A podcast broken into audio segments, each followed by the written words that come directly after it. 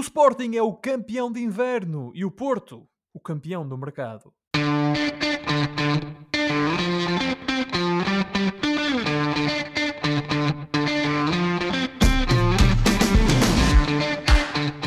Bem-vindos a mais uma emissão dos Meninos de Ouro, o programa para quem gosta de bola e que está disponível todas as terças-feiras no Spotify, Apple Podcasts, Google Podcasts e em todas as outras plataformas onde se pode ouvir e descarregar podcasts.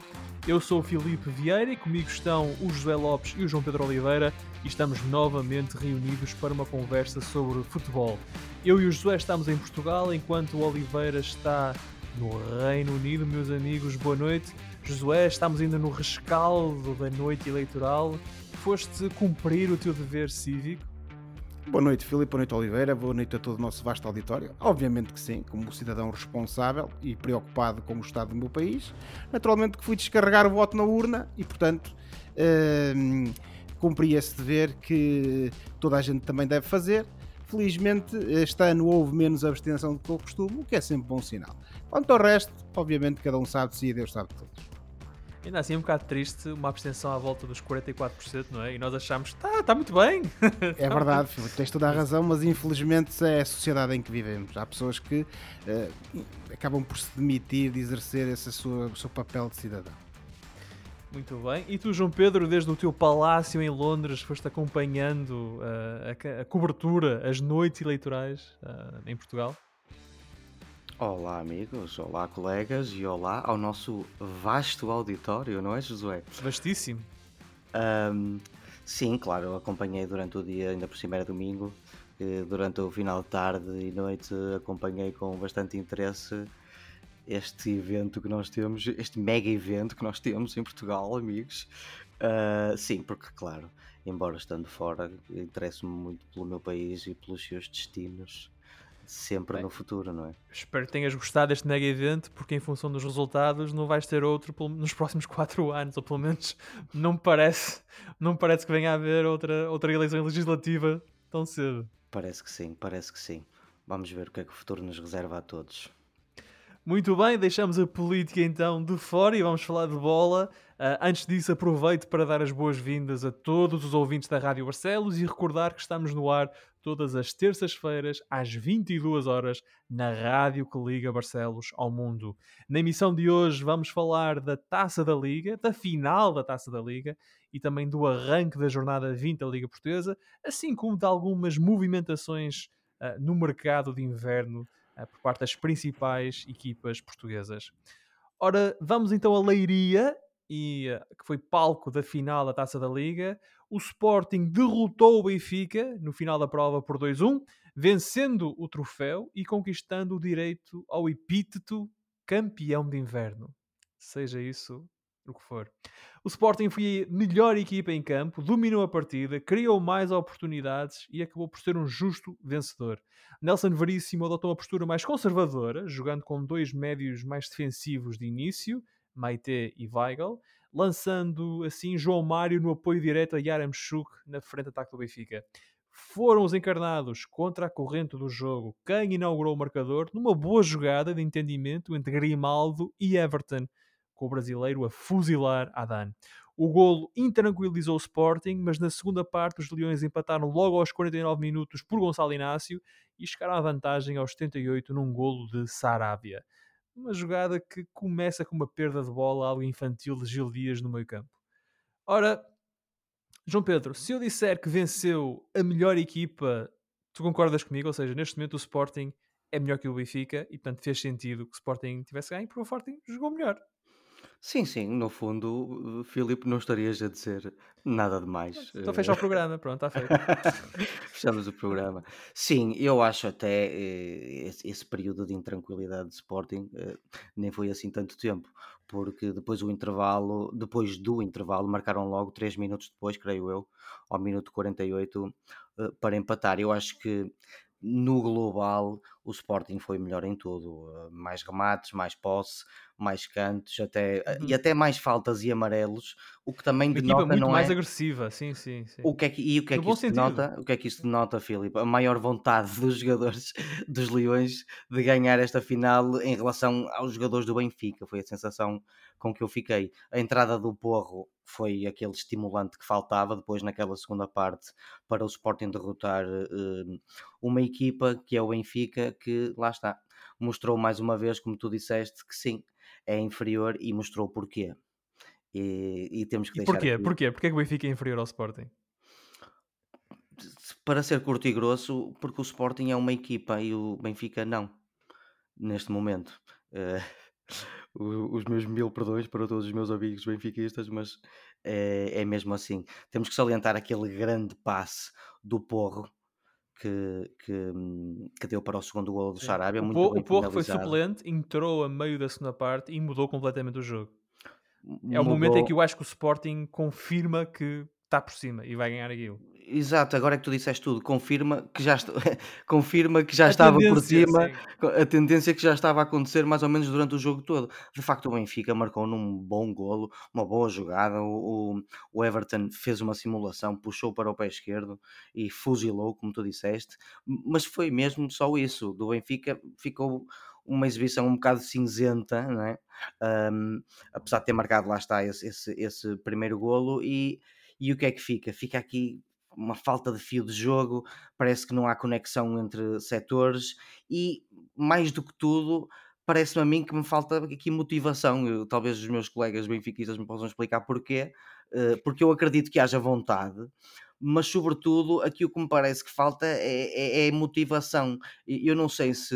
se os, eh, a, a- a estrutura técnica da equipa está a, a- dar aquele grito do Ipiranga necessário ou, ou se o está a dar com um altifalante suficientemente grande, porque de facto eh, eu até noto vontade, eu, eu, eu, eu denoto é que a equipa joga mal, principalmente por falta de motivação. E, e este Sporting, mais uma vez, foi superior. Não achas que a equipa está desarrumada? Que é por isso que joga mal, os jogadores não se, não se conhecem, não se encontram, não conseguem. Lá está, não são uma equipa. Não, Bom, não será mais muitos isso? deles já se conheciam. Outros chegaram agora, e- mas eh, os que chegaram agora também não compõem um, um plantel inteiro. En- enfim, quantas vezes é que agora. E eu, eu disse isto o ano passado, que o Benfica era uma equipa que se estava a conhecer. Já não há desculpa para dizê-lo este ano, não é? Quantas vezes é que esta equipa se vai eh, reencontrar? Ahm, eu imagino que dos jogadores que chegaram este ano haverá também muita dúvida sobre o que é que se irá passar no futuro. Não sei eh, quanto é que terá sido dito, vá lá, eh, aos jogadores sobre o que é que vai acontecer de avante, porque a mim o que me parece é que individualmente deve haver, há aqui uma, uma série de jogadores que estão um pouco, parece-me, desmotivados por não saberem muito bem o que é que o futuro eh, acarreta para eles. Em, em relação a esta posição em que o Benfica está no campeonato e, e- e na época eh, e, que é- e para a qual é difícil ter motivação, aí entra o brilho dos jogadores e entra o trabalho psicológico também da equipa técnica, porque uma equipa como a Benfica, tal como eu já disse, tem que lutar para ganhar os jogos todos, pelo menos em Portugal.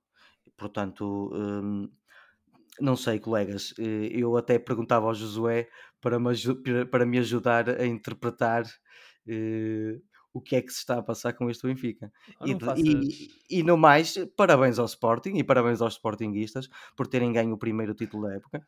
Não faças perguntas difíceis ao Josué, coitado. que Ele, ele tem Oh, dificuldade em Oliveira, responder isso, a isso. isso seria o mesmo que me perguntares eh, sobre o porquê da nossa existência, percebes? Eh, Sim, mas isto que pode é ser que uma andamos boa aqui a fazer e para onde vamos? Mas, mas uma coisa, José, uma coisa acho que é verdade, que é... ah, nunca pareceu que o Sporting ia perder aquele jogo. Mesmo quando estava a perder, eu pelo menos estava a ver o jogo sossegadinho em casa e nunca fiquei com a impressão que ah, isto está, isto está, está a ganho para o Benfica.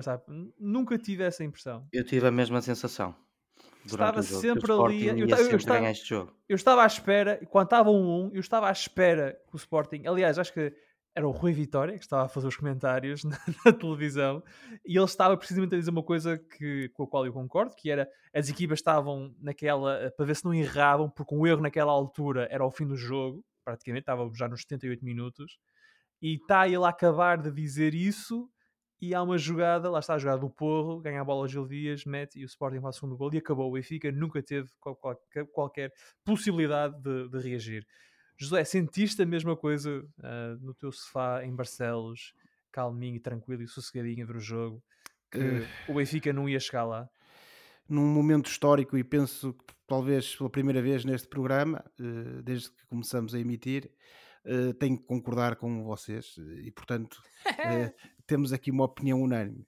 Efetivamente, o Benfica, não obstante esse golo inaugural por parte do Everton, nunca mostrou ter capacidade para ganhar aquele Sporting. O Sporting foi quem atacou melhor, nem foi bem quem tentou atacar mais. O Benfica, a espaços, tentava fazer alguma coisa, mas notava-se que havia ali muita desorientação eh, muita falta de conhecimento entre os jogadores. Eh, não, acho que os jogadores não sabiam o que fazer a seguir eh, a partir do momento que recuperavam a bola. Sim. Isso era notório. Equipa muito e, partida, não é? Os afastados, isolados uns dos E outros. portanto, fruto desses problemas, o Sporting foi sempre a equipa melhor. Foi, quando teve a bola, foi sempre quem demonstrou ter uma clara ideia daquilo que queria fazer e, e para o que tinha vindo e isso depois notou-se e foi com naturalidade que o Sporting acabou por dar a volta ao, ao, ao resultado. Um, correndo o risco de estarmos aqui a repetir relativamente aos últimos jogos do Benfica, o certo é que efetivamente nota-se e mantém-se essa falta de, de, não digo de empenho, mas ali alguma falta de querer, alguma desorientação por parte dos jogadores do Benfica. Uh, Nota-se também perfeitamente que há ali muita intranquilidade. Hum. Uh, e eu resta saber até que ponto é que essa tranquilidade deriva precisamente dos jogadores não se encontrarem do ponto de vista tático. Uh, ou se essa intranquilidade também advém de algum outro problema, alguma outra questão que possa existir no balneário, que também como temos vindo a falar, e uh, isso acaba também por contribuir para essa impossibilidade que a equipa tem demonstrado em assentar o seu jogo, em demonstrar alguma tranquilidade, em tentar fazer com que as coisas comecem a correr melhor. Uhum. Porque depois, isto no final do dia, uma equipa de futebol uh, precisa de confiança e, portanto, os processos têm que começar a, a engatar uns nos outros, os processos têm que começar a correr bem e só que depois, com os golos e, sobretudo, com as vitórias, é que uma equipa consegue efetivamente alcançar essa tranquilidade e ficar uh, e conseguir melhorar as suas, as suas exibições. Claro que depois, no final, também temos de nos questionar é certo, isto já foi dito pelo Presidente Rui Costa, que o Nelson Veríssimo eh, aceitou este mandato, por assim dizer, como treinador até ao final da época. Até agora ninguém tem, não obstante os maus resultados e sobretudo as más exibições do Benfica, ninguém tem questionado essa nomeação. Agora, eh, depois também temos de perceber se de facto o Nelson Veríssimo tem uh, neste momento condições e atenção que isto pode não era, ser uma era, questão... era um trabalho difícil para ele chegar isso, Mas era isso que eu ia dizer, Filipe, era isso que eu ia dizer. Isto não, não quer dizer necessariamente que o treinador não tenha qualidade. Claro. Agora, há certas, certos desafios, quer dizer que nem o melhor dos treinadores, nem a pessoa mais voluntariosa e com maior capacidade de trabalho consegue ultrapassar. Há, há uma crítica que eu tenho que fazer ao trabalho do Veríssimo que é ele já tem um mês mais ou menos de casa, já trabalha na equipe principal e não tem um 11 tipo, nem uma. Não assenta, não assenta numa equipa, está sempre ali a mexer, a mudar. A... E esse Filipe poderá ser um dos, numa tática. problemas. Nem está pouco uma tática, mas Exatamente. tática, quer dizer um bocado. Ele já jogou em 4-4-2, 4-3-3. O 4, que leva porque eu muito, muito, muito honestamente o problema vai para além da tática. Muito honestamente, eu, aquilo que eu estava à espera do, do Nelson Varíssimo era que ele chegasse à, à equipa do Benfica e uh, tivesse mais ou menos uma ideia daquilo que ele, queria, que, ele queria para a equipa e que quer para a equipa e que a tentasse implementar. Mas o certo é, como vocês agora bem observaram, isso não tem acontecido. Uh, e isto é, lá está, obviamente costuma-se dizer que persistir no erro não é um sinal de inteligência.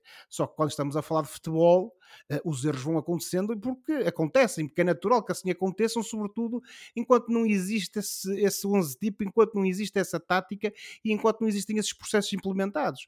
Agora, o que não é normal, como vocês dizem e bem, é que jogo após jogo, desaire após desaire, haja sempre ali uma vontade qualquer de querer fazer diferente, seja do ponto de vista tático, seja do, do, dos jogadores que se escolhem. E, e não tenho dúvidas que enquanto o Nelson Veríssimo não uh, tentar apostar precisamente numa tática e num 11 tipo, uh, dificilmente as coisas vão melhorar, porque os jogadores, lá está, a meu ver, fica também aquela ideia que eles não, não obstante alguns deles já estarem há duas épocas no mesmo plantel, parece que não se conhecem.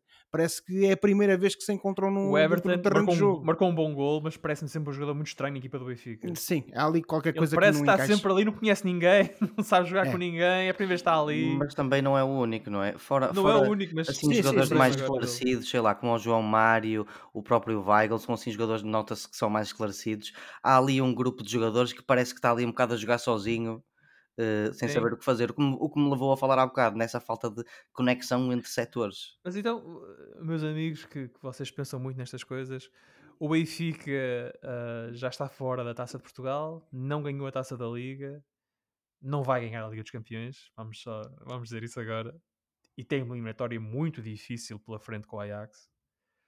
Está a 9 pontos do Porto no campeonato. O Benfica agora joga para quê? Olha, Filipe, na Liga dos Campeões o Benfica joga pelo empregador e pelo, e pelo símbolo, Certo. porque não tem nada a perder. O Ajax é, neste momento, sejamos honestos, uma equipa superior. O Benfica pode ganhar ao Ajax? Pode. Mas o Ajax é uma equipa teoricamente superior e então é jogar pelo símbolo. E depois no campeonato, se querem ou se acalentam ao mínimo de esperança de, de, de, chegarem a um lugar acima do segundo, só podem pensar é em ganhar todos os jogos, digo eu.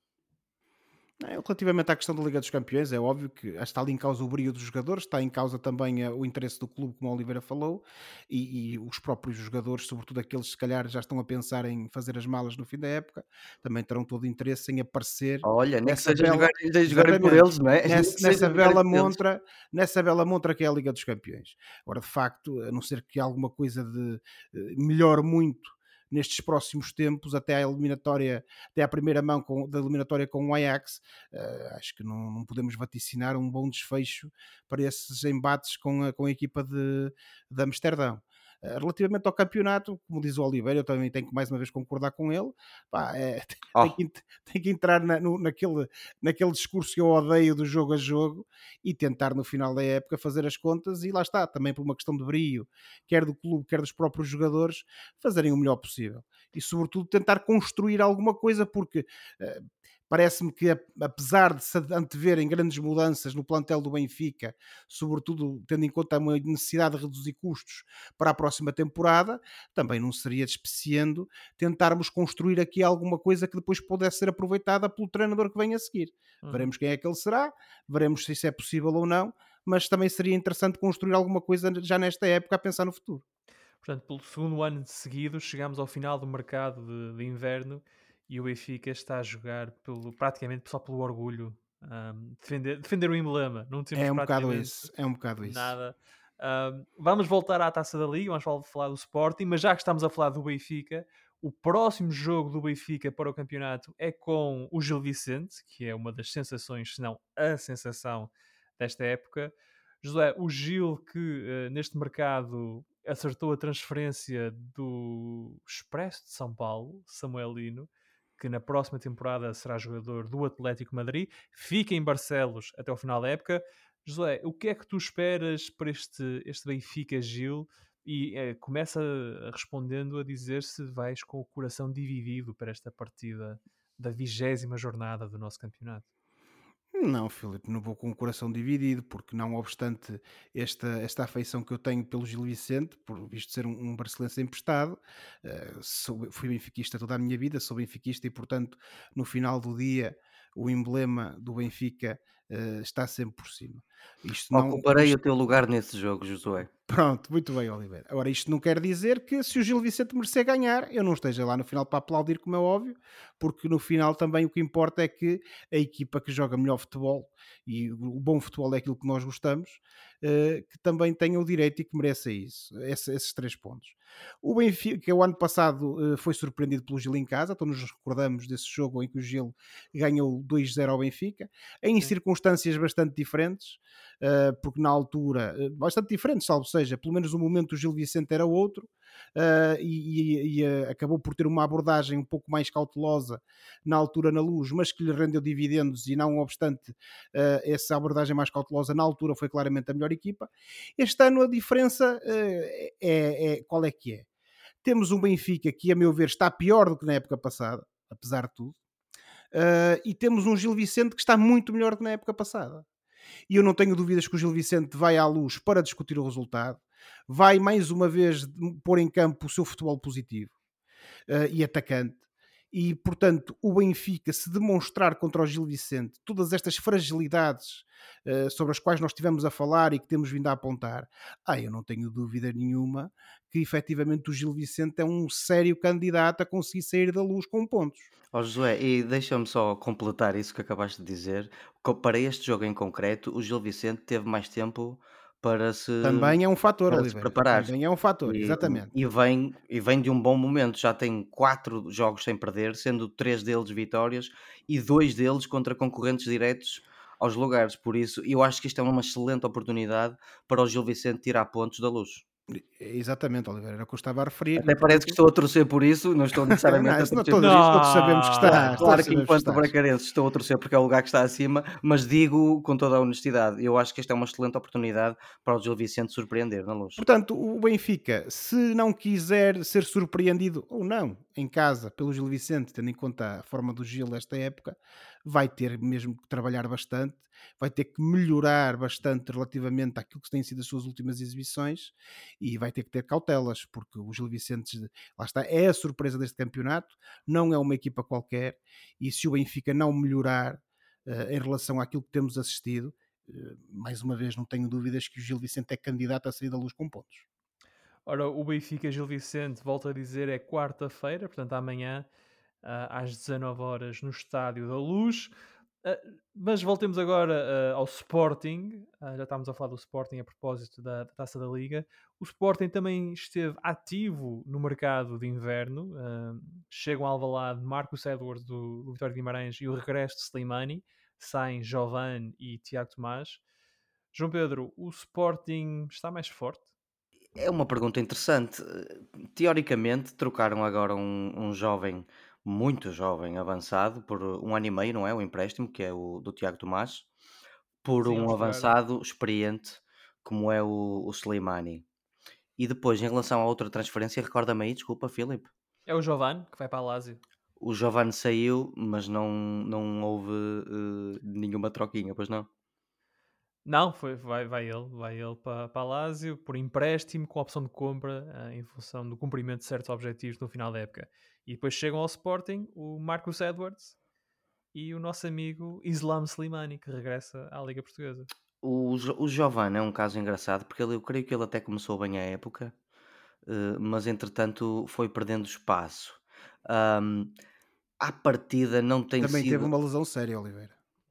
Exatamente, também esteve lesionado e portanto o Sporting foi-se amanhando mais ou menos e o, e o, e o Amorim trocando os 11, uh, já se habituando um pouco a jogar sem ele, portanto talvez não faça grande diferença. Em relação à, hum, à, à, à, venda do, ou neste caso, à compra do, do Slimani, isto depende um bocado eh, na condição, da condição em que ele está neste momento. Para o Sporting o contratar, eu acredito que ele, pelo menos fisicamente, está bem. Eh, já não é aquele jogador de 20 e tais que, ou 20 e muitos que estava no Sporting, agora tem 30 e poucos, é um, jogador, é um ponta de lança experiente, que já conhece os cantos à casa e tem de facto potencial para uh, catapultar o Sporting neste final, neste resto de época uh, para um, um, nível um pouco superior que permita, quem sabe, apanhar o Porto ou até ser campeão. Se é isso que vai acontecer, vamos ver. Eu estou interessado em saber. Estamos todos, não é? É por isso que estamos aqui. Sim, mas foi um período tem sido um período de transferência esquisito, não só em Portugal, Muito como, como uh, por esta Europa. E só, só empréstimos a, a torta e direita. Janeiros são sempre esquisitos. Sempre.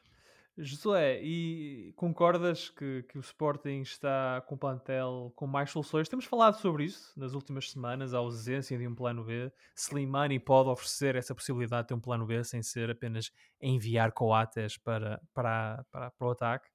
Um, e Marcos Edwards é um jogador interessante e se calhar era dos melhores jogadores da Primeira Liga que não estava já a jogar num grande. Sim, sem dúvida. É um jogador que, desde que chegou ao Vitória de Guimarães, que mostrou bastante qualidade e portanto eh, não me surpreende que um clube como o Sporting tu tenha vindo buscar a, a, Guimarães. Aliás, o que me surpreende é que isto não tenha acontecido mais cedo, se fosse com o Sporting ou com outro clube qualquer, seja um outro grande português ou fosse alguém. Sim, alguém esta já era a terceira época dele. Em exatamente, exatamente. Agora, Filipe, eh, e rebobinando um pouco a K7, como se costuma dizer, ao nosso programa da última semana, de facto aqui está o Sporting a responder àqueles problemas que nós efetivamente apontamos uh, que é uh, alguma falta de soluções do Sporting, do tal plano B, para quando as coisas não correm bem. E se no caso do Giovanni podemos estar a falar aqui, ah, pá, sai o Giovanni e entra o Edward, são jogadores ali algo parecidos, uh, o certo é que neste momento provavelmente o Sporting faz um melhor negócio a vender o Giovanni e a conseguir o Marcos Edwards do que, do que a manter o Giovanni e não contratar o Edwards. Sobretudo tendo em conta, a meu ver, aquilo que é a margem de progressão e a qualidade neste momento, sobretudo uh, também uh, tendo em conta do impacto que podem ter neste momento. E depois temos lá na frente uh, o regresso do goleador, do Slimani. Uh, que boas memórias uh, deixou e saudosas memórias deixou em Alvalade do, quando do seu percurso. Acho que é o jogador que tem, pode oferecer aquela acutilância e aquele perigo na área que tem faltado ao Sporting. E uh, com esta Meter aquelas bolas que não têm entrado, não é? Era isso que eu ia dizer, e com a chegada do Slimani, e vamos ver qual é que é o momento de forma dele atualmente, mas com a chegada do Slimani, eu temo pela titularidade do Paulinho. Mas... O Paulinho que este fim de semana teve um bocado de descanso, ninguém se lembrou que ele não marcou. É verdade, é verdade. Uh, e portanto, veremos como é que corre, veremos como é que o Amorim vai encaixar essas peças no seu 11 inicial, se o vai fazer já ou se vai esperar por alguma oportunidade que ele julgue que seja mais adequada. Agora, não, sem dúvida nenhuma, com estas contratações, o Sporting está mais forte, acrescentou valor ao plantel e o Amorim tem mais soluções para poder atacar o final, a reta final do campeonato.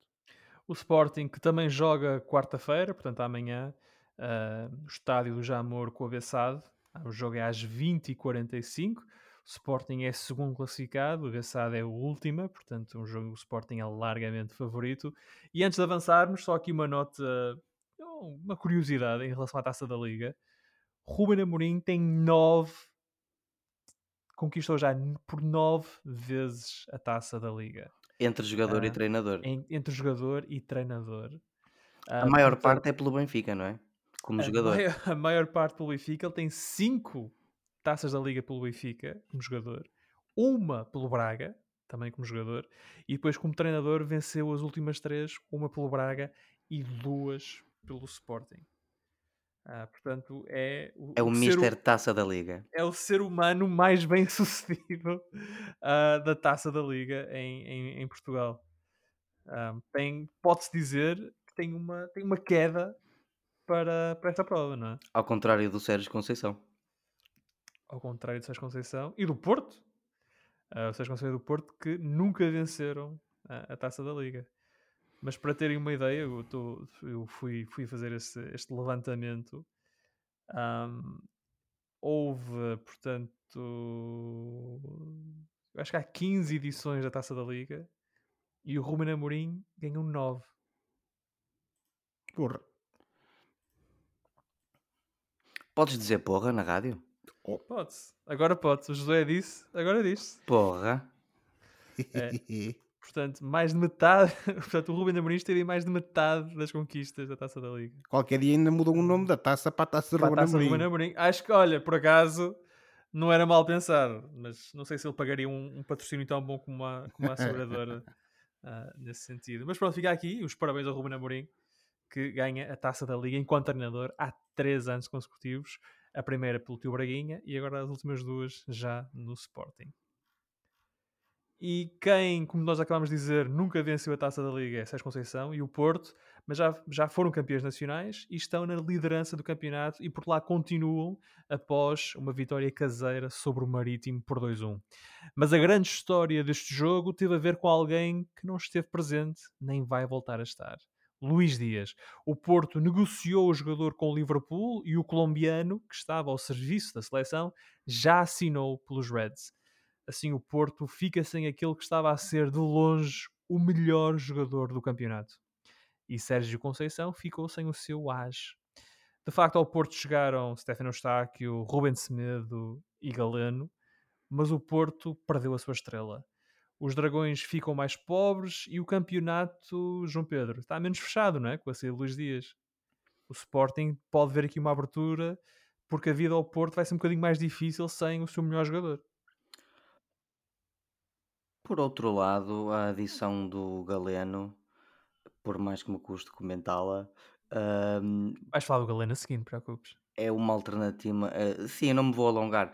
É uma alternativa, eh, não, é, não, não está à altura, eu diria, mas é uma alternativa válida e que pode eventualmente ser o suficiente para que o Porto eh, consiga manter o primeiro lugar até ser campeão este ano. Em, eh, em relação a.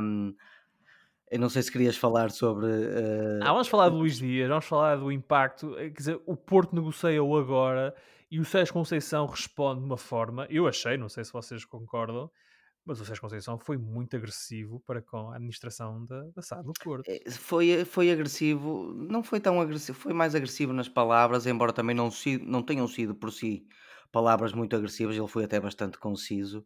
Eh, Não foi tanto agressivo quanto foi Foi curto e grosso, desanimado. não foi o que tu disseste há bocado? Foi curto, e grosso. foi curto e grosso enquanto desanimado. Eu vi aquela flash interview e ele nem parecia que tinha acabado de, de ganhar um jogo. Eu, pá, especulando um bocadinho, hum, eu lembro-me que o Porto não conseguiu vender o Corona no verão eh, e vendeu agora por tuta e meia. Ah, lembro-me que o Marega também saiu já nos finais meses de contrato, portanto, sem render. Há uns, há uns tempos, se quisermos voltar atrás, tiveram o, o- a saída do Brahim em circunstâncias semelhantes. E agora venderam o, o melhor jogador da equipa por 45 milhões, ao que parece, mais 15 por objetivos. Hum, talvez por necessidade, pergunto eu. E talvez seja isto a que o Sérgio Conceição se refere quando fala em pouco planeamento ou falta de planeamento. Um, o que é certo é que já não é a primeira vez que o Sérgio Conceição manda este tipo de recados nas flash interviews um, à estrutura interna uh, do, do se, clube. Queres, se, se queres um bocadinho mais de contexto, João Pedro, o que ele diz é quando existe pouco planeamento ou não o há, temos de rever os objetivos e pensar no futuro próximo. Sou exigente e neste momento a verdade é que está mais difícil, mas faz parte do meu trabalho encontrar soluções. Porque, exato, por um lado, percebe-se uh, a frustração do Sérgio Conceição uh, porque acaba de perder o melhor jogador da equipa a meio da época, basicamente.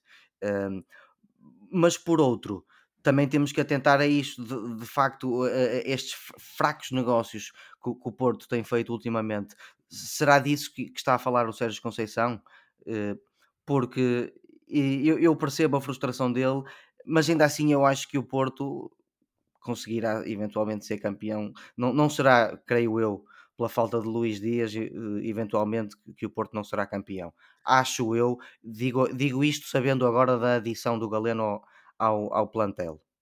Ahm, mas enfim, eh, Mas o é- mas ele, de futebol, facto, o futebol ele- é isto. O- O futebol é isso, o- com bom ou mau planeamento, o tempo passa e as decisões, boas ou más, têm que ser tomadas. E se, se por um lado percebo a frustração do Sérgio Conceição, por outro, eu pessoalmente não gosto nada da maneira como ele eh, lida com, com as coisas. Acho que isso, isso estas, estas mensagens ele- internamente, mas o que é certo é que não lhe tenha conseguido, não lhe tenha cons- consegui- eh, perdão, não lhe tenha acontecido nada quando diz estas coisas. E às vezes até é a própria equipa a reagir depois dele dizer estas coisas. São as verdades, não é? Diz as verdades. Portanto, é assim, se calhar é esta altura do ano em que o Sérgio Conceição manda este recadito da praxe e se calhar em maio vemos um Porto campeão porque a equipa reagiu a este tipo de, Talvez, de talvez. linguagem. Não é algo que uma, uma praxe, eu não gosto muito desta forma de estar, mas no Porto tem resultado. Quem sou eu para, para contestar? É de facto uma perda grande. Se vai dar mais alento ao Sporting e quem sabe ao Benfica para eh, se aproximarem do Porto, eu acho que as, as, as exibições não baixarão o suficiente e, eventualmente para que isso aconteça, mas matematicamente faltam mais do que jogos para que isso possa acontecer e já aconteceu no passado. Por isso, vamos ver. O Porto, eu creio, continua agora a ter um problema, continua a ter um problema na defesa que tem sido bem escondido pelo, pelo Sérgio Conceição que vamos ver se a vinda deste diabinho de, de, fora de campo, que é o Ruben Semedo, vamos ver se, se o Ruben Semedo vai resolver esse problema. Se calhar o Sérgio Conceição e o Porto sabem algo que nós não sabemos em relação ao, ao Ruben Semedo, que como jogador e não estando o Pep, é automaticamente o melhor central do Porto, na minha opinião. Mas é um jogador com problemas uh, uh, uh, duradouros extra futebol ao longo da sua carreira, problemas alguns deles bastante sérios, e uhum. portanto uhum. vamos ver também o que é que isso vai trazer à, defesa do Porto que precisa de alguma ajuda. O Pep está em recuperação, mas a defesa do Porto precisa de ajuda. Vamos ver quanto disto significa para um, um possível boost, vá lá, no Sporting e no Benfica. As, fragilidades, desculpem, as fragilidades defensivas do Porto têm sido escondidas pelo bem sucedido ataque do Porto. O Porto tem marcado tantos golos que, de, que, as dificuldades atrás têm sido escondidas. Sem Luís Dias, talvez agora o Porto marque menos golos e se exponha mais um bocado. Mas o que o Sérgio Conceição disse, José, também da conversa de imprensa, foi que uh, há dois anos Corona foi o melhor jogador, o Sérgio Oliveira foi o melhor jogador na época passada, Luís Dias era o melhor jogador agora e foram todos embora. Ele ficou, ficou sem os três. Um, vês aqui nesta, nesta, nesta abordagem do Sérgio Conceição uma crítica à falta de planeamento da SAD e portanto ele aposta um bocadinho de parte uh, e de certa forma a, a, criar, a criar uma condição para que se as coisas correrem mal ao Porto ele pode dizer eu avisei-vos eu avisei. Sim, Filipe, eu acho que aqui não há grandes dúvidas que isto foi um aviso à navegação da parte do Sérgio Conceição no sentido de dizer assim: atenção, que mais um. eu mais uma vez uh, fiz milagres com aquilo que me deram. Este ano uh, tenho um plantel, uh, ou tinha a partida um plantel com bastante qualidade. No espaço de algumas semanas, perco três jogadores de uma qualidade inegável. Uh, e que uh, efetivamente, e como tu resumiste, foram três dos melhores jogadores do Futebol Clube do Porto uh, nas últimas temporadas. Uh, agora Atenção perdeu... que dois deles já não eram titulares absolutos. Esta época. Já esta jogavam época. menos. Sim, Portanto, João Pedro, mas no caso... a questão do planeamento não entra quando um jogador por si só já se sente agastado no próprio clube também. Deixa-me deixa te explicar qual é que eu acho que é, é o que é que o Sérgio Conceição quis dizer com planeamento. Então o Sérgio Conceição, a meu ver, com a questão do planeamento, não quis dizer uh, que tudo isto tinha de ver com política desportiva tinha a ver com o seguinte: o Porto tem uma série de compromissos financeiros que tem que honrar uh, para se poder inscrever nas provas, isto como qualquer equipa, e para, por exemplo, se manter nas competições europeias. Na semana passada, assim como já tinha acontecido uh, aqui há uns meses, foram noticiados avisos por parte da UEFA, também ao Sporting, também ao Sporting, de que havia uma série de situações que não estavam regularizadas por parte do Porto e do Sporting também, que se não o fossem, no entretanto, os clubes não poderiam inscrever-se para as competições europeias na próxima época. Ora, o Porto, tendo em conta aquilo que é a, a sua debilidade financeira, conhecida, pública, assumida por todos os dirigentes uh, nestes últimos tempos, se uh, não consegue ir à Liga dos Campeões, por exemplo, tem ali um problema sério em mãos. Basta ver o impacto positivo que tiveram as receitas da Liga dos Campeões na época transata na equipa do Porto. E portanto, o Porto aqui, e, é, e neste, a meu ver, é, reside aqui o porquê da venda de Luís Dias nestas condições. O Porto precisava de receita. E teve aqui um clube que é o Liverpool que chegou e que disse: Eu pago-te já 45 milhões porque uh, tu precisas do dinheiro e mais ninguém te oferece isto e eu não subo nem mais um cêntimo a parada, a não ser aqui por objetivos. Tu queres, queres, não queres, olha, uh, depois falamos um dia destes. E o Futebol Clube do Porto, fruto dessa necessidade a, a, médio, a curto prazo de capital, teve que vender ao desbarato, como dizem os, os, os, adeptos do Futebol Clube do Porto, aquele que é o seu melhor jogador e que era o melhor jogador do campeonato português. E é aí que está a questão da falta de planeamento.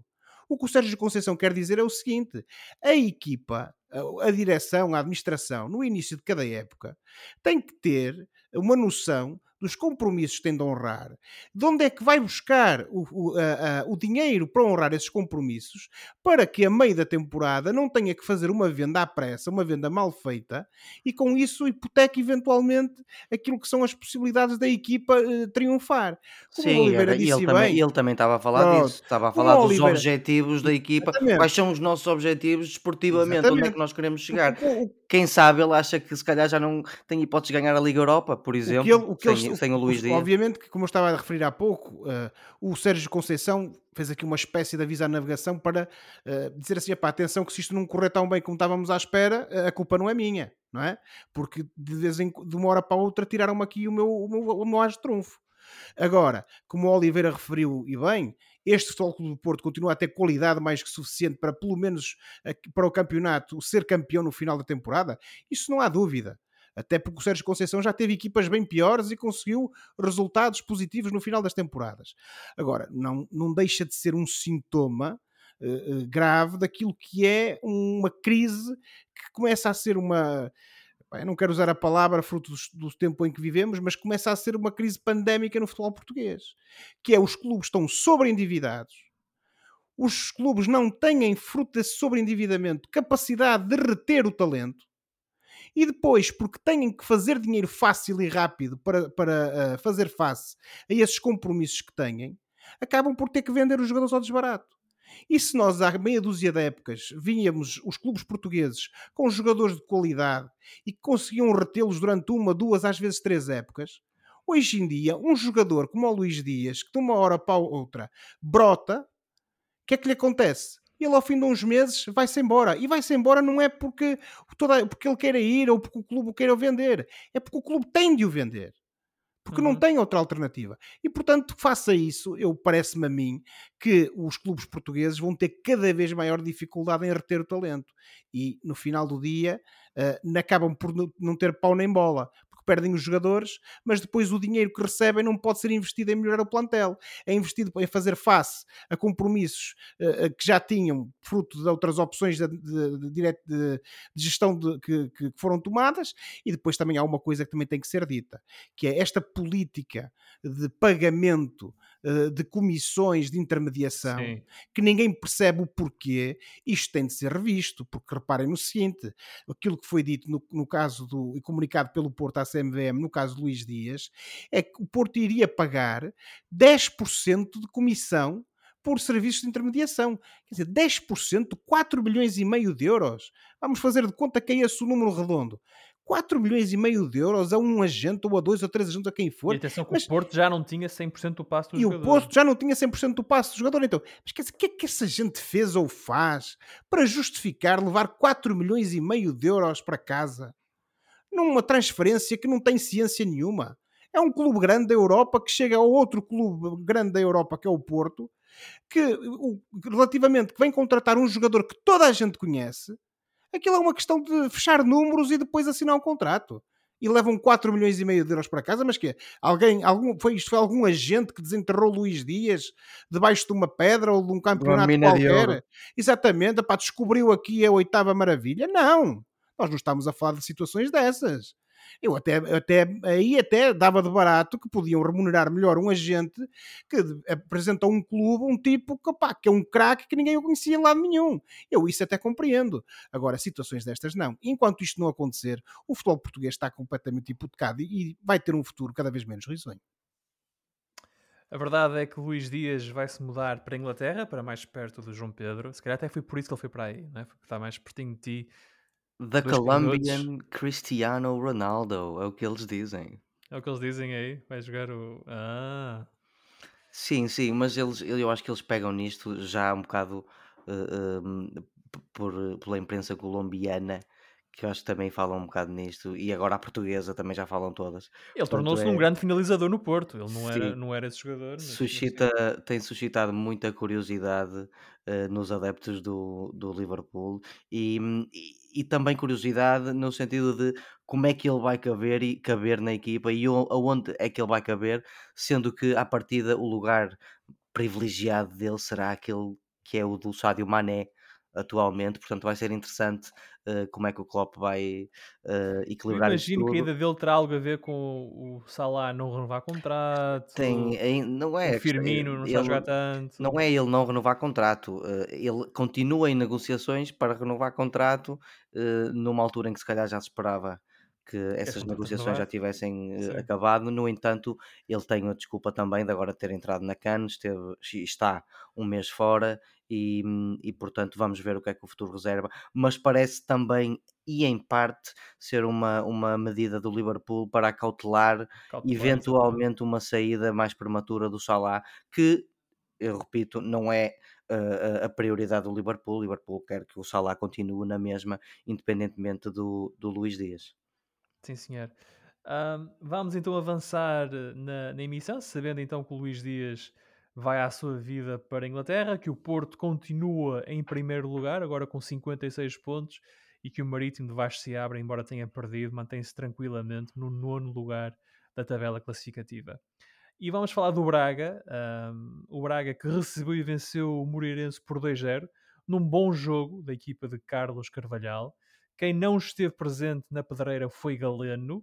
Após a partida, Carvalhal disse que o jogador tinha sido poupado para o derby com o Vitória de Guimarães na próxima jornada. Agora sabemos que o jogador também estava a ser negociado com o Porto. Na época passada, o Braga perdeu Paulinho para o Sporting no mercado de inverno e agora perde outro jogador-chave para outro grande.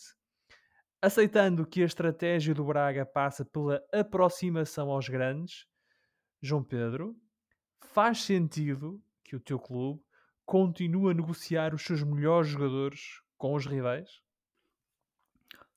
Este é o nosso tema recorrente. Nós, este é o nosso tema. Volta e meia, voltamos a isto. Ou seja, nem sequer vamos falar do jogo contra o Moreirense. É isso, Filipe? Não, vamos falar disto. Vamos Sim. falar disto. Então, Se conseguires arranjar forma de, de abordar o jogo do Moreirense e o regresso à Pinta à Pedreira, certo. Mas vamos, eu, eu quero ouvir a tua opinião. Quer dizer, como é que tu, enquanto adepto do Braga, que queres que o Braga cresça, que queres que o Braga seja mais forte, como é que tu vês o Braga negociar o seu ponta de lança com o Sporting na época passada, e o Paulinho acaba por chegar ao Sporting, pegar destaque e o Sporting é campeão, e agora negociar um jogador como o Galeno ao Porto, que também é líder e que tem, provavelmente vai pegar destaque no Porto e vai eh, lutar para que o Porto seja campeão. Como é que tu te sentes com isso? eu e qualquer adepto do Braga sente-se frustrado sempre que um jogador ou treinador parte para um dos grandes, eh, especialmente tendo em conta que a maior parte deles tem no mínimo relativo sucesso quando para, para lá vai. Agora estamos a comparar, como dizem aqui os ingleses, apples and oranges, porque o Braga, se bem que já, já, já se consiga eh, saltado ou catapultado para uma realidade um bocadinho melhor do que a dos, de muitos clubes em Portugal, continua a um fosso de distância da, da riqueza e de todos os recursos que, que- vêm anualmente e sobre os quais eu não posso entrar em pormenor porque não tenho conhecimento suficiente e que recebem o- o- os três grandes em Portugal, nomeadamente o Porto e o Benfica. Portanto, por mais que frustrado que eu me sinta, por outro lado acabo por perceber que o Braga vive noutra realidade e precisa de vender jogadores, precisa de rendimentos e eu eh, por acaso comparo a conferência de imprensa do, do Sérgio Conceição ao perder o Luís Dias com a do Carlos Carvalhal eh, na altura, eh, depois do jogo do Braga, em que havia a hipótese de perder Galeno, sabemos agora que, que, o, que Galeno saiu, e, e- e são reações completamente diferentes. O, o Carlos Carvalhal não alimentou eh, certezas nem, nem, nem factos em relação à saída dele, disse que estava fora das mãos dele, que o que sabia era que o jogador ainda fazia parte da equipa, mas que num cenário de potencial saída ele tinha que virar-se para o resto da equipa e, é? como se costuma dizer, baixar as orelhas e continuar a trabalhar. E portanto eh, achei engraçada esta diferença de, de posições entre o Conceição e o, e o Carvalhal. Voltando à tua pergunta, e eu repito-me um pouco, é muito frustrante ver este tipo de coisas acontecerem. Uhum. Eu não gosto de ver isto acontecer, mas um lado em mim, há um pequeno lado em mim que acaba por perceber minimamente que o clube precisa de ir buscar rendimentos a, a algum lado eh, para continuar a, a sobreviver. Eu sei que vimos numa janela de transferências eh, no verão que também não foi muito boa, mas para todos os efeitos, e apesar de, de, o Braga não estar onde quer, continua no mínimo a fazer os mínimos. E temos estes jogadores novos que estão a vir da equipa B a aparecer o futuro pode ser excitante para o Braga. Não temos que nos focar só nesta perda de jogadores do Braga para, para, para os grandes, que, repito, dói muito. É, porque mas, mas nós gostamos de ver pensar... as nossas equipas competitivas, mas às vezes não há hipótese. O que é que eu posso dizer, Filipe? Mas tu, tu, tu, tens falado aqui neste programa da, da tua concordância com a estratégia do Braga em apostar nos jovens. Pá, o Roger, o Vitinha, o, o Gorby, que marcou o gol a, a semana passada. Não, não, há uma parte que se sente que o Braga está a, form, a formar estes jogadores para vendê-los ao Benfica, ao Porto ou ao Sporting? Odeio as tuas perguntas às vezes, Filipe.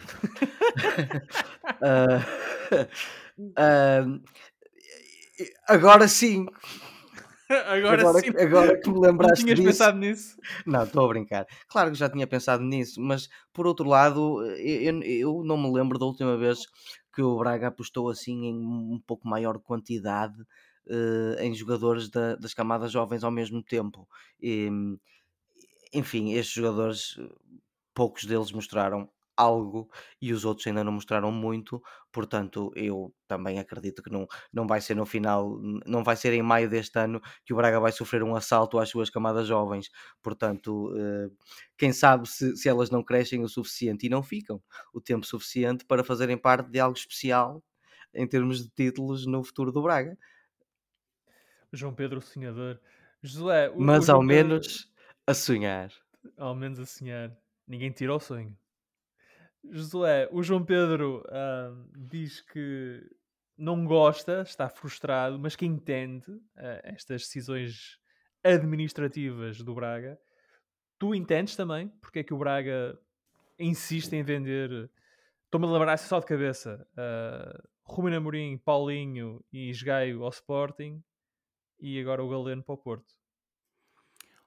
Oh, Filipe, como tu referiste há pouco, de facto é, é o tema recorrente aqui na, no nosso programa falarmos disso. Eu só posso imaginar que seja por uma questão de estabilidade financeira e porque o negócio faz sentido para o Braga. Porque, caso contrário, não há outro racional. Quer dizer, então o Braga anda a amealhar dinheiro a vender esses jogadores para quê? Porque, e eu tenho que dizer isto mais uma vez, não se nota que existe investimento na equipa, ano após ano, uh, que justifique essas vendas. Se é assim, vendemos o Paulinho por 15 milhões, conseguimos vender o Ruben Amorim por também não sei quantos milhões, e depois a gente chega ao início do próximo ano, e ainda que sem entrar em loucuras, vemos o Braga a reforçar-se com jogadores interessantes, e que jogadores a partir de uma craveira superior, porque também tem, tiveram um preço na sua contratação também superior, até poderíamos compreender que de facto houvesse essa política de reinvestimento de, e, portanto, uma necessidade constante de ir ajustando a política de vendas a essa política de investimento. Mas o certo é que eu, pelo menos, não consigo ver isso. E, uh, infelizmente, para o Oliveira, e também para nós que gostamos do Braga, eh, temos visto, como eu tenho referido, um Braga eh, que ao longo destas últimas duas temporadas, se calhar já três, tem estado em declínio em termos de capacidade futebolística. Eu percebo o critério do Oliveira quando me diz que existe um fosso grande em termos de receitas entre as equipas grandes em Portugal e o Braga. Estamos completamente de acordo em termos de receitas, eh, o Braga não está no mesmo campeonato que os outros, as outras equipas grandes. E orçamentos anuais. Sim, Oliver, está tudo, está tudo, está tudo uh, ligado, não é? Não, não sei quantos milhões que tu falas do, do Amorim. Oliver, isto é tudo uma do, questão de escala. Não isto é são é assim uma... tantos milhões. Pois não para, sei. Não é? Não, não, o, o dinheiro que uma equipa recebe no, por vender um jogador não vai automaticamente todo para comprar outro, não é? As não, ninguém está a dizer o contrário, mas Oliveira, repara, o Braga não tem o Braga tem um estádio que não paga. O estádio não paga. Há de ter custos, imagino eu, como é óbvio, mas eh, são custos simbólicos comparado com, por exemplo, as outras equipas grandes que têm estádios para pagar. O Braga, eh, sim senhor, nos últimos anos investiu na, na, academia, construiu a academia, agora também está lá a construir um, um, um pavilhão. Muito bem, sim senhor. Mas quer dizer, isso justifica tudo? Eh, Porque, de facto, como tu foste referindo ainda há pouco, sobre a, a- a janela de transferências do Braga, do último defeso, em, em, em, eh, no julho, agosto, quer dizer, tu Uhum. não notaste que tivesse entrado ali ou que tivesse ali sido gasta nenhuma fortuna em jogadores que justificasse tu agora, a meio do, do ano, teres de vender, ou então manteres essa Eu política de vendas. A pandemia doeu mais a uns do que a outros. Estamos é, de acordo, Oliveira, Uh, mas o- os- a as questão. perdas que o Benfica e que o Porto, por exemplo, sofreram com a Certo. pandemia não se podem comparar Mas, às ó, perdas que sofreu o Braga, o Mas é que o problema é Guimarães, que esta questão não vem de agora. Esta questão não vem de agora, não é? A pandemia tem dois anos. E esta questão não vem de agora. Exatamente. de seis meses, o Braga fez imenso dinheiro com o Trincão, com o Ruben Amorim e com o Paulinho. Quer dizer, o Trincão sai por 40 milhões, o Paulinho sai por 15, o Amorim sai pelo menos por 10. Acho que o Trincão não foi 40. também Foi- não- Falava-se na altura, não- não não, não terá exageramos. sido, não, Não, terá sido, mas, mas era um, 17. não, porque depois houve aquela compensação com a venda, do- com a compra do Abel Ruiz, que também terá sido, também terá sido incluído no negócio. Portanto, o Barcelona não pagou 40 31. milhões. O, o Barcelona pagou Exatamente. 31 milhões. Pronto, exatamente. Pronto, 31 milhões pelo, pelo Trincão, quer dizer. Nós não estamos a falar aqui, Oliveira, de- do Braga ter tido eh, poucas receitas eh, no- no- nos últimos tempos. Teve, obviamente, como todas as equipas, um problema derivado da, da pandemia. Mas, E, e nós não sabemos se o- os ganhos da equipa com as transferências não terão ido para compensar todas as perdas em todos os, re- os outros departamentos dos Pois, últimos dois anos. Nós só sei. podemos especular, não é? Só podemos. Eu a única coisa que te digo, e que nós, e nós já conversamos sobre isto em off, é que se fores fazer fé naquilo que, é, que está disponível publicamente, o Braga nos últimos 10 anos arrecadou em transferências centenas de milhões de euros. Não estamos a falar de dezenas, ok? E o certo é que tu não vês para onde é que o dinheiro foi, pelo menos em termos Não, de não, investimentos. não creio que chegou às centenas, mas Olha, lembras das contas que fizemos? Opa, eu não vou estar aqui, obviamente, a, a falar dessa conversa que tivemos, Até porque temos de porque avançar, sim. temos de avançar e porque os números não são fidedignos no sentido que é o que está disponível na internet. Mas a fazer fé no que está disponível na internet é muito dinheiro. Nem E na voz portanto, de quem está a falar. Pronto, tá ok. não é? E portanto Nós sempre não, muito não dinheiro. peritos. Dito isto, eh, dito isto e também para concluir, eh, voltamos sempre à mesma questão que eu, que eu referi há pouco, que é, eh, por uma razão ou outra, a dificuldade que os clubes portugueses têm em reter o talento e o Braga, infelizmente, também é, é, é mais um caso desses, ainda que eu insisto, pelo menos eu, mas obviamente que estou sempre disponível para que me esclareçam, não percebo muito sinceramente onde é que está, fruto dessa conhecida saúde financeira do Braga, que foi sempre bom vendedor ao longo dos últimos anos, à partida não se percebe o porquê de depois também não haver aqui algum investimento minimamente de monta na equipa. Mas pronto, os sócios e adeptos do Braga, obviamente que estarão atentos a isso e terão mais respostas do que eu. O Braga que então recebeu e venceu o Moreirense por 2-0 no jogo da jornada 20 da Liga Portuguesa, é quarto classificado com 38 pontos. O Moreirense de Ricardo Sapinto caiu para os lugares de descida, é 17º, tem 16 pontos. Está na hora do Fora do Jogo, o momento do programa em que olhamos para o que se passa fora das quatro linhas e oferecemos recomendações ou sugestões aos nossos ouvintes. João Pedro, João Pedro, é, é contigo. João? Avança. João? João, John, Joel. Joey, ou enfim, o meu nome varia bastante neste país. De facto, lá. portanto, meus amigos, meus colegas, me- nosso vasto auditório, depois de Squid Game, Kingdom e Hellbound, eu trago-vos, porque ainda não saciei a minha sede de sangue e violência, mais uma série sul-coreana.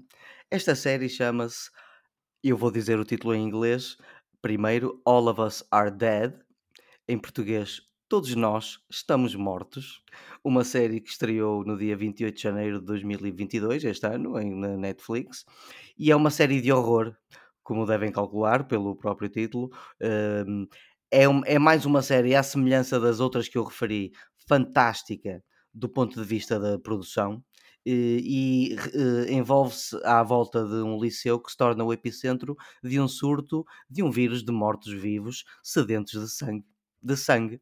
Então, os estudantes que estão presos lá dentro vêm-se obrigados a lutar para sobreviver e sair desse liceu para não se tornarem zombies uh, também eles. Esta série tem algumas par uh, parecenças com Train to Busan, um, um filme também ele de zombies sul-coreano, e o pano de fundo ou raison d'être desta história de zombies em particular é um comentário mordaz ao problema de bullying que está um pouco impregnado, ao que parece, na, na Coreia para perceberem o porquê, o porquê que os mortos o que é que os mortos-vivos têm a ver com bullying, uh, basta verem a série. Uh, portanto, as cenas de ação são empolgantes, os zombies são sangrentos, assustadores, reagem ao som e, sobretudo, são rápidos. Uh, apesar de não acrescentar nada de novo, esta série é excelente entretenimento para fãs de gore, de horror e lá está de zombies. Portanto, uh, todos nós estamos mortos. Está disponível na Netflix. All of Us Are Dead, para fãs de gore. Uh, ainda não tínhamos visto, ainda não tinhas dito gore neste podcast, acho eu, portanto. Pronto, uh, de, de, gore. é de dizer e até admira porque já vou na quarta série violenta sul-coreana, vou tentar repetir. Josué, e tu? Olha, Filipe, muito rapidamente, já que o Oliveira gastou o tempo todo que temos para isto, a minha recomendação tem a ver com um dos grandes nomes da música portuguesa, o senhor Jorge Palma. O senhor Jorge Palma fez 70, oh. Deixa-me rir. Fez 70 anos em 2020 e na altura para comemorar lançou uma turnê que uh, tinha uh, como nome Jorge Palma 70 voltas ao sol. Uh, obviamente que a turnê depois acabou por ser impactada pela pandemia, sendo que acabou só por ter a sua conclusão já no final de 2021. Ora, hum, este espetáculo eh, que, Jorge Palma eh, montou acabou também por ser gravado e deu dá origem a um disco precisamente com esse nome, sendo que a sessão destes, desta turnê que está no disco foi um concerto que teve lugar no Castelo São Jorge, em Lisboa, daí que o disco se chama precisamente Jorge Palma 70 Voltas ao Sol, ao vivo no Castelo de São Jorge. o espetáculo nasceu, lá está, com o intuito de celebrar o, o 70 aniversário do, do cantor, uma comemoração criada também a partir da obra dele e também para, no fundo, dar aqui uma, uma, uma, uma versão diferente uma vez que reuniu em palco não só o Jorge Palma, mas também uma orquestra de câmara constituída por 14 elementos, nomeadamente pianistas, eh, todo tipo de, de músicos associados a este tipo de orquestras. O, a estreia deste concerto teve lugar, como já referi, no emblemático Castelo de São Jorge uh, e na altura até teve a particularidade de ter terminado com a atribuição a Jorge Palma precisamente da Medalha de Mérito Cultural da cidade de Lisboa. Portanto, uh, um ano depois, uh, esse espetáculo até acabou por ter transmissão televisiva e agora está editado em CD e em vinil e está disponível para venda em qualquer espaço onde se vende boa música. Jorge Palma, 70 voltas ao sol, ao vivo no Castelo São Jorge. O eterno Jorge Palma. Ora, uh, este fim de semana eu estava aqui em casa a montar uns móveis, estava a ouvir música numa plataforma, uma plataforma que esta semana deixou de ter música de Neil Young e estava em modo aleatório e de repente ouvi uma canção que me fez parar o que estava a fazer para ouvir com atenção. E tratava-se do tema Colors dos Black Pumas. Ora, os Black Pumas são um duo musical proveniente de Austin, no Texas, que funde o soul com o funk, uh, o funk latino, o rock e o blues. Eric Burton é o vocalista e letrista. Adrian Quesada é o guitarrista e compositor.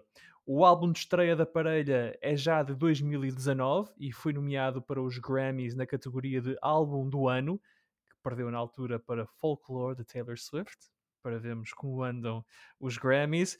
Uh, Black Pumas é o disco estreia e para já é o único disco uh, disponível da banda chamada Black Pumas e está disponível para compra e streaming nos sítios do costume.